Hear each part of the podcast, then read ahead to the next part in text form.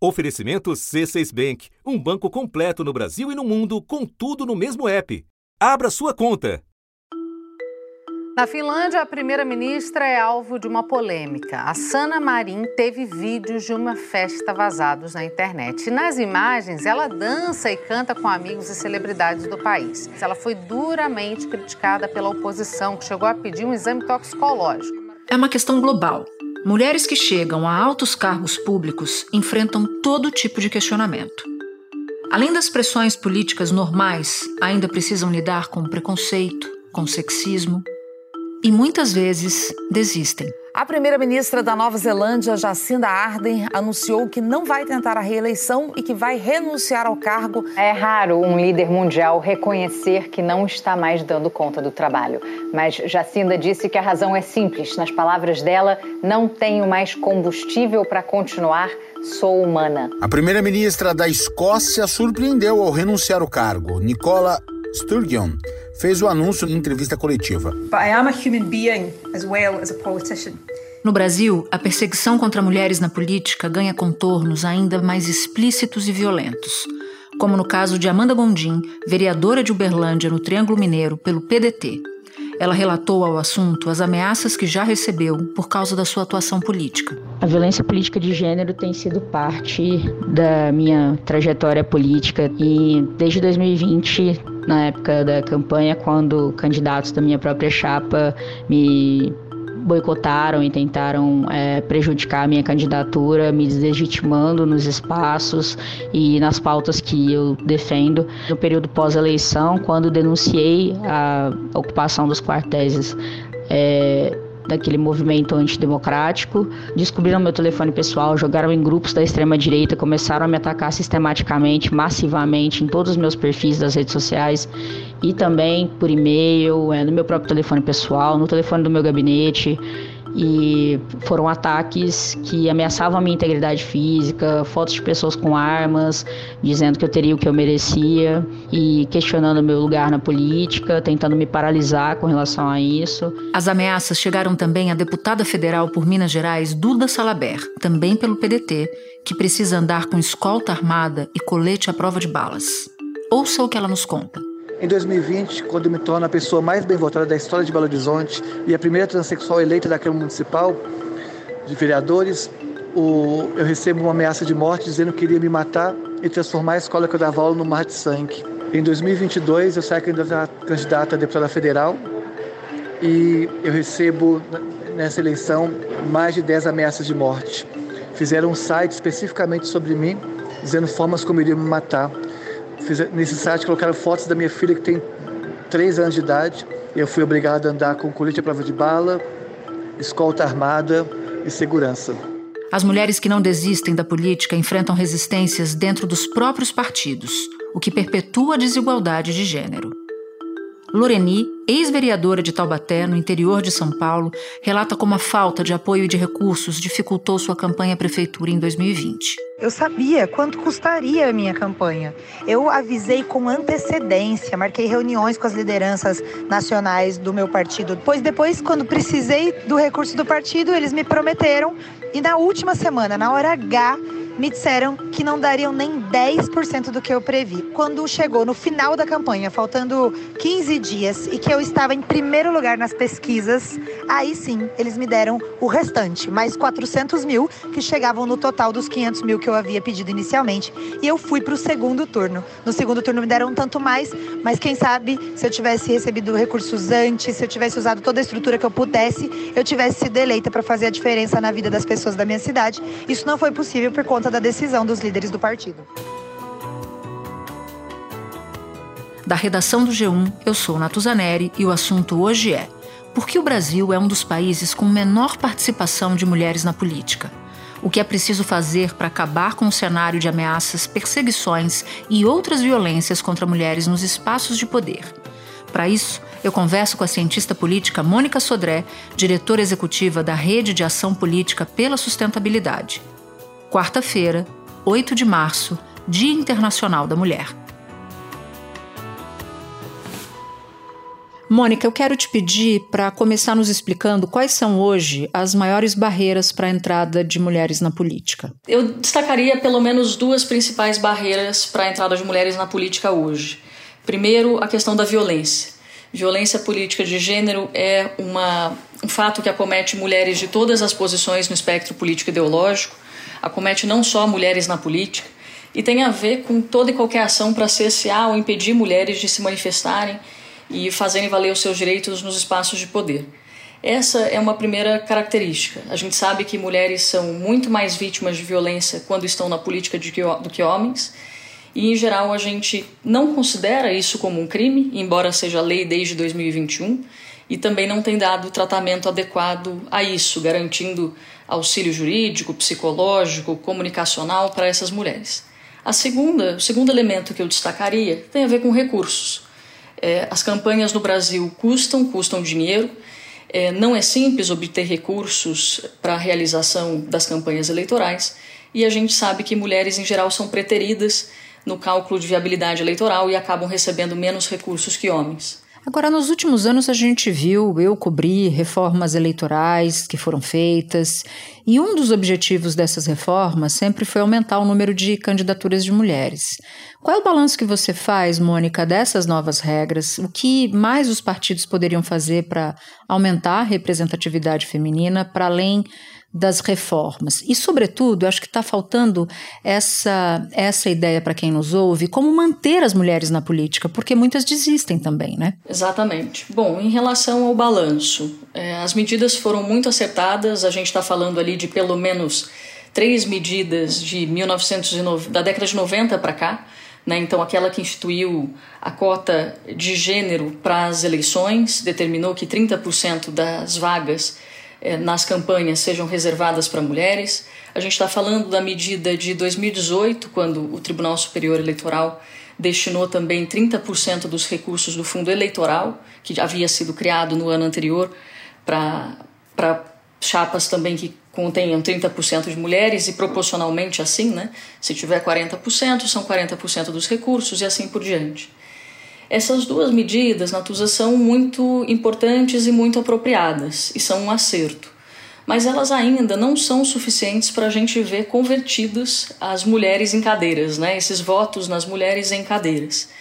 Quer dizer, a gente subiu da última legislatura, que se encerrou em 2022, de 15% agora para 17,7% de mulheres na Câmara dos Deputados. Quer dizer, eram 77, viraram 91. Há um crescimento, isso pode ser atribuído em partes a essas reformas, mas elas ainda não são suficientes. A gente, quando olha para o ranking internacional, que apresenta aí, né, 190 países falando de representatividade feminina, o Brasil ocupa a posição de número 140. Nas últimas eleições, em 2020, as eleições municipais, 677 mulheres foram eleitas prefeitas. Só que a gente está falando de um universo de 5.560 municípios. Em 800 cidades, mais de 800 cidades, nas câmaras de vereadores, não há nenhuma representante feminina. A minha avaliação tem duas coisas que a gente precisa fazer para garantir mais mulheres na política e a permanência delas também, passando para o seu segundo ponto. Primeiro, a gente precisa fiscalizar os partidos políticos.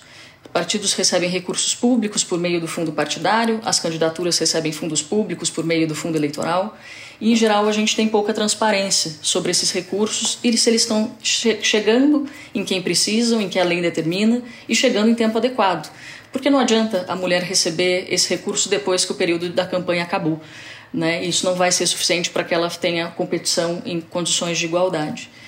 E em relação ao segundo ponto, a gente precisa fazer com que o debate vá para além da questão das cotas. Os partidos, por exemplo, poderiam destinar uma parte dos seus recursos para que casos de violência política de gênero possam ser endereçados pelas mulheres do seu partido ou seja, eu, deputada, eu, senadora, eu, vereadora, poder fazer uso desses recursos para contratar advogados, para contratar é, assessoria de comunicação, até auxílio psicológico. Isso ajudaria mulheres a permanecerem na política. Bom, e ainda tem um outro, um outro agravante para mulheres que estão na ponta, por exemplo, candidatas a vereadoras. Essas mulheres também precisam de assistência como qualquer outra mulher trabalhadora. Ela precisa ter onde deixar os seus filhos na escola ou na creche, precisa ter uma estrutura para isso também, né? Esse problema é um problema que atinge as brasileiras em geral e as brasileiras que se engajam na política não estariam de fora, certo? Exatamente. Há partidos e há países que enfrentaram esse problema. Eu pude verificar recentemente nos Estados Unidos, e há estados que prevêem, por exemplo, que recursos destinados às campanhas eleitorais de mulheres possam, possam custear é, auxílio creche, escolas, enfim, no período eleitoral, justamente para permitir que as mulheres mães tenham com quem deixar os seus filhos enquanto estiverem buscando votos e disputando essa representação. Tem uma cena, um caso de assédio recente que todo mundo que nos ouve vai se lembrar, que foi o assédio à ex-deputada estadual por São Paulo, a Isa Pena. E foi um dos vários inúmeros que aconteceram recentemente. Eu queria voltar um pouco no ponto da violência política de gênero. Você pode nos explicar, Mônica, que formas essa violência de gênero se manifesta de maneira recorrente em relação às mulheres? Como é que essa violência afeta as mulheres na política? Bom, nós temos diversos indicadores. Casos de disseminação de notícias falsas, as famosas fake news, cerceamento dos espaços de fala, interrupção na fala, calúnia, difamação, ameaças. Todos esses são exemplos de violência política de gênero a que mulheres estão submetidas. E tem um ponto, Natuza, muito importante que você mencionou a respeito dos municípios. Nós temos hoje 5.570 municípios no Brasil, portanto, 5.570 câmaras de vereadores, e há mulheres eleitas em todo o país que muitas vezes não recebem a atenção quando são vítimas de violência política de gênero, como o caso da deputada Isa Pena. A deputada estadual Isa Pena, do PCdoB, disse que vai recorrer da decisão do Conselho de Ética da Assembleia Legislativa que rejeitou o processo contra o delegado Olim, do PP, por quebra de decoro. Olim disse que Isa Pena teve sorte em ser assediada em 2020 aqui na Alesp porque ganhou fama e poderá concorrer a eleição mais uma vez, inclusive se reeleger graças a esse assédio que aconteceu com ela. Câmeras de segurança aqui da Assembleia gravaram durante uma sessão o momento em que o deputado Fernando Cury, do União Brasil, se aproximou por trás de Isa Pena e apalpou o seio dela. Depois de um processo que aconteceu por causa desse fato, a Alesp decidiu suspender o mandato do deputado por 180 dias. Mas aí agora ficou por isso mesmo. É, é lamentável que aquilo tenha acontecido, ganhou projeção, ajudou a colocar o assunto em evidência, mas a gente precisa também se preocupar com todas essas mulheres de diferentes posições no espectro político-ideológico que infelizmente não têm atenção e nem recursos para lidar com o problema quando ele acontece. Espera um instante que eu já volto para continuar a minha conversa com a Mônica. Com o C6 Bank, você está no topo da experiência que um banco pode te oferecer você tem tudo para sua vida financeira no mesmo app, no Brasil e no mundo todo. A primeira conta global do país e atendimento personalizado, além de uma plataforma de investimentos em real e dólar com produtos exclusivos oferecidos pelo C6 em parceria com o JP Morgan Asset Management. Quer aproveitar hoje o que os outros bancos só vão oferecer amanhã? Conheça o C6 Bank. Tá esperando o quê? C6 Bank. Bom, a violência política de gênero me parece que está bastante bem configurada nas suas palavras. E, no sentido amplo, ela é uma violência política de gênero porque ela elimina e afasta as mulheres dos lugares de tomada de decisão. Então, eu queria te pedir para que você nos contasse quais são os obstáculos que se colocam quando uma mulher toma a palavra e se posiciona nesses espaços? O que, que costuma acontecer com ela? Olha, eu acho que tem três casos, aí partindo para o contexto internacional, que nos ajudam a perceber que a política em geral não é um lugar percebido como digno das mulheres. Né? É, são três casos internacionais: o da primeira-ministra da Nova Zelândia, o da primeira-ministra da Escócia. Ambas renunciaram recentemente alegando publicamente que não tem condições de prosseguir nos seus cargos, não tinham condições de prosseguir nos seus cargos, por conta de violência, de assédio e do nível de crítica que recaía sobre as duas. Ela venceu duas eleições e está há quase seis anos no poder. Quando assumiu, se tornou a mulher mais jovem a liderar um governo aos 37 anos e foi a segunda a dar à luz durante o mandato. Em sua gestão, defendeu os direitos femininos, o fim da pobreza infantil e da desigualdade econômica no país.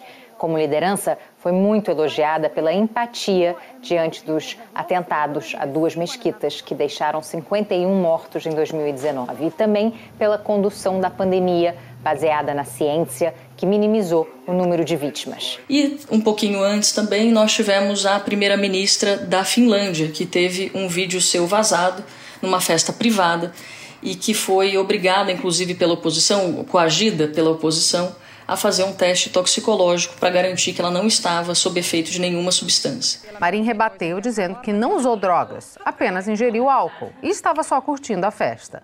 A Premier afirmou que está muito chateada com o vazamento, já que as imagens eram somente para amigos.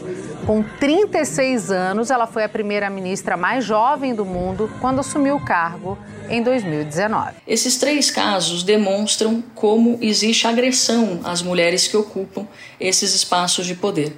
Esse não é um problema novo, esse não é um problema só nosso, mas é um problema também no Brasil casos como o da deputada que você mencionou, nós temos casos de assédio moral, nós temos casos de assédio sexual, nós temos casos de interrupção de fala, de agressões é, violentas e cenas, inclusive expressas nas imagens. Eu queria abordar contigo, Mônica, um outro aspecto da representação na política, que são espaços em que os políticos eleitos determinam quem vai estar nos postos de comando.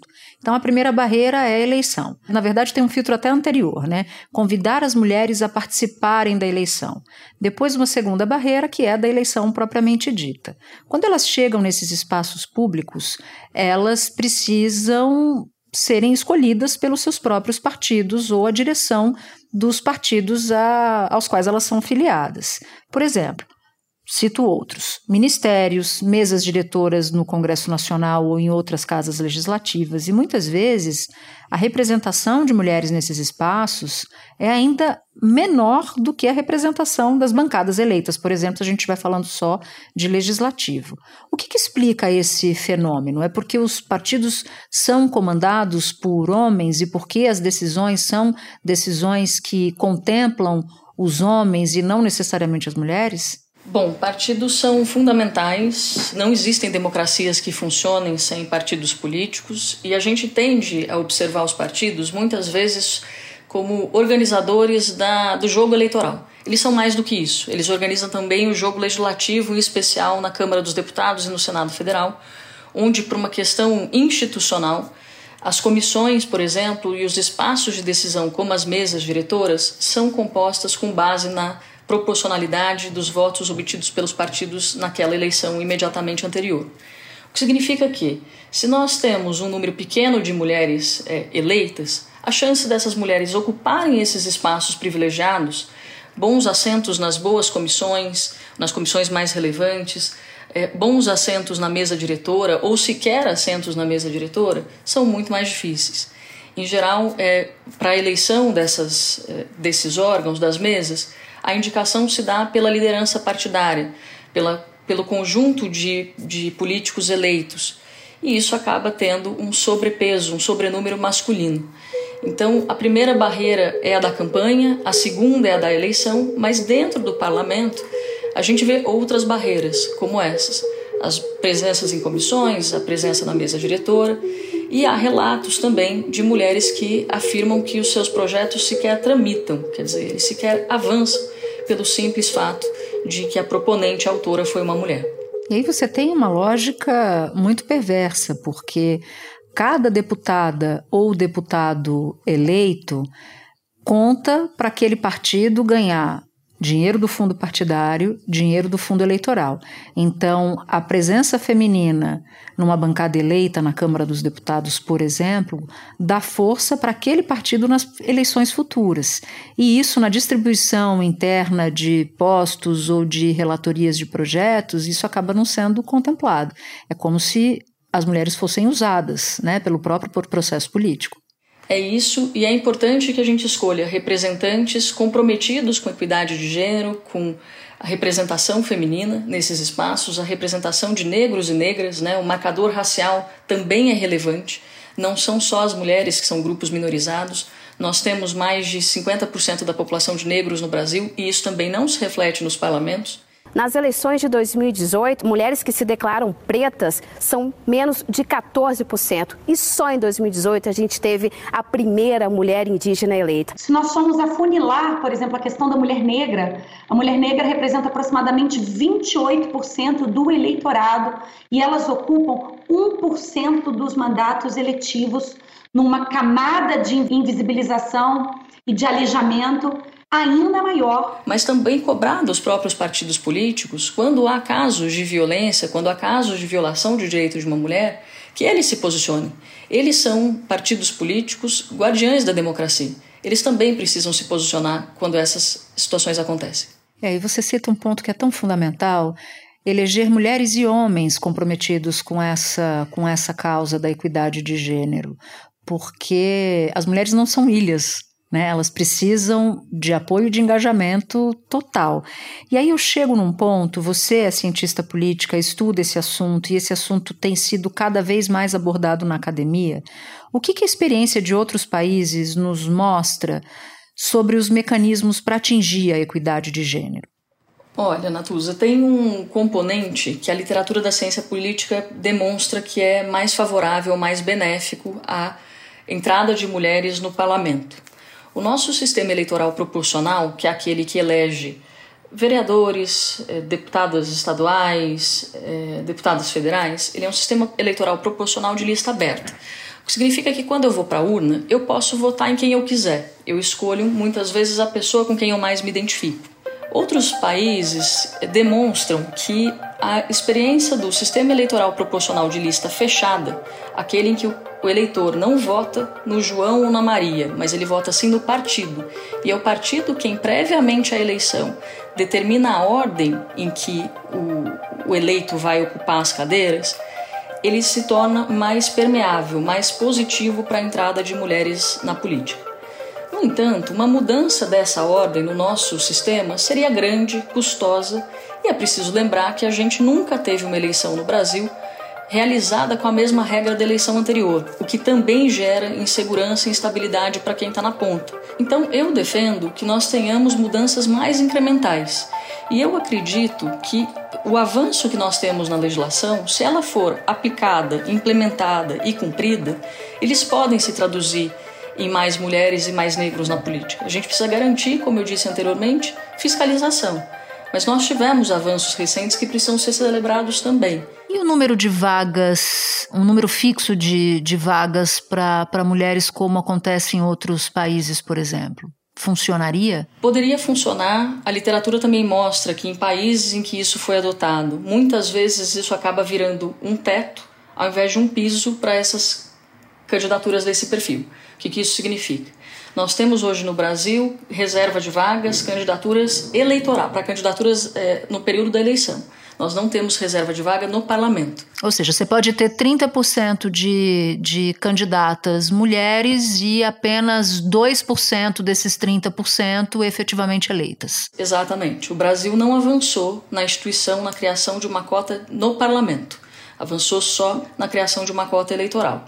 Há países que avançaram nessa criação da cota parlamentar mas perceberam que isso muitas vezes acaba limitando o número de mulheres estritamente àquele número da cota. De todo modo, o que a gente poderia fazer, por exemplo, em relação à sua pergunta anterior sobre a ausência de mulheres na mesa diretora da Câmara dos Deputados ou do próprio Senado Federal, no caso da Câmara nós temos uma, né, a segunda secretária. Maria do Rosário. Isso. Seria, por exemplo, mudar o regimento interno das casas legislativas, para que eles prevejam necessariamente a existência de mulheres. São 11 cargos na mesa diretora da Câmara, que 30%, 40%, 50%, 25%, enfim, poderíamos discutir que valor é esse, fossem destinados a mulheres. Seria uma maneira menos custosa, na minha opinião, de fazer uma mudança possível já é, no, no regimento interno, garantindo que na próxima legislatura, daqui a dois anos, a nova mesa tivesse, por exemplo, uma outra composição diferente da que a gente está assistindo agora. E você citou a deputada Maria do Rosário, do Partido dos Trabalhadores, ela própria que foi alvo de ataques do então deputado federal Jair Bolsonaro, com aquela expressão da que eu te dou outra e também uma expressão sobre o estupro. E a gente não pode esquecer que nós estamos completando cinco anos sem solução do crime que assassinou Marielle Franco, vereadora do Rio de Janeiro. Exatamente. Né? E a ausência de responsabilização, de culpados e de punição dá muitas vezes, Natuza, a sensação de impunidade aos agressores. Né? De que qualquer um pode atentar contra a vida de uma mulher eleita, e mesmo que não fosse eleita, enfim, e que nada vai lhe acontecer. Isso é grave, né? Mônica, eu agradeço demais a sua participação aqui no assunto. Foi um prazer tê-la aqui. E eu espero que da próxima vez que a gente se encontrar, que a gente falar sobre gênero, sobre equidade de gênero na política, a gente tenha avanços para mostrar e para avaliar aqui no assunto. Muito obrigada. Super obrigada, Natuza. É um prazer estar com você. Eu deixo um abraço e também o meu desejo de que a gente ocupe mais postos de representação, já que nós estamos em muitos lugares, mas não estamos ainda onde os, nos lugares onde a decisão está sendo tomada. Super obrigada. Este episódio incluiu áudios da agência Rádio Web e depoimentos obtidos com exclusividade pela produção do assunto. Este foi o Assunto, podcast diário disponível no G1, no Globoplay, no YouTube ou na sua plataforma de áudio preferida. Vale a pena seguir o podcast na Amazon ou no Spotify, assinar no Apple Podcasts, se inscrever no Google Podcasts, no Castbox ou no YouTube e favoritar na Deezer. Assim, você recebe uma notificação sempre que tiver um novo episódio. Comigo na equipe do assunto estão Mônica Mariotti, Amanda Polato, Tiago Aguiar, Gabriel de Campos, Luiz Felipe Silva, Tiago Kazuroski, Etos Kleiter e Nayara Fernandes. Eu sou Natuzaneri e fico por aqui. Até o próximo assunto.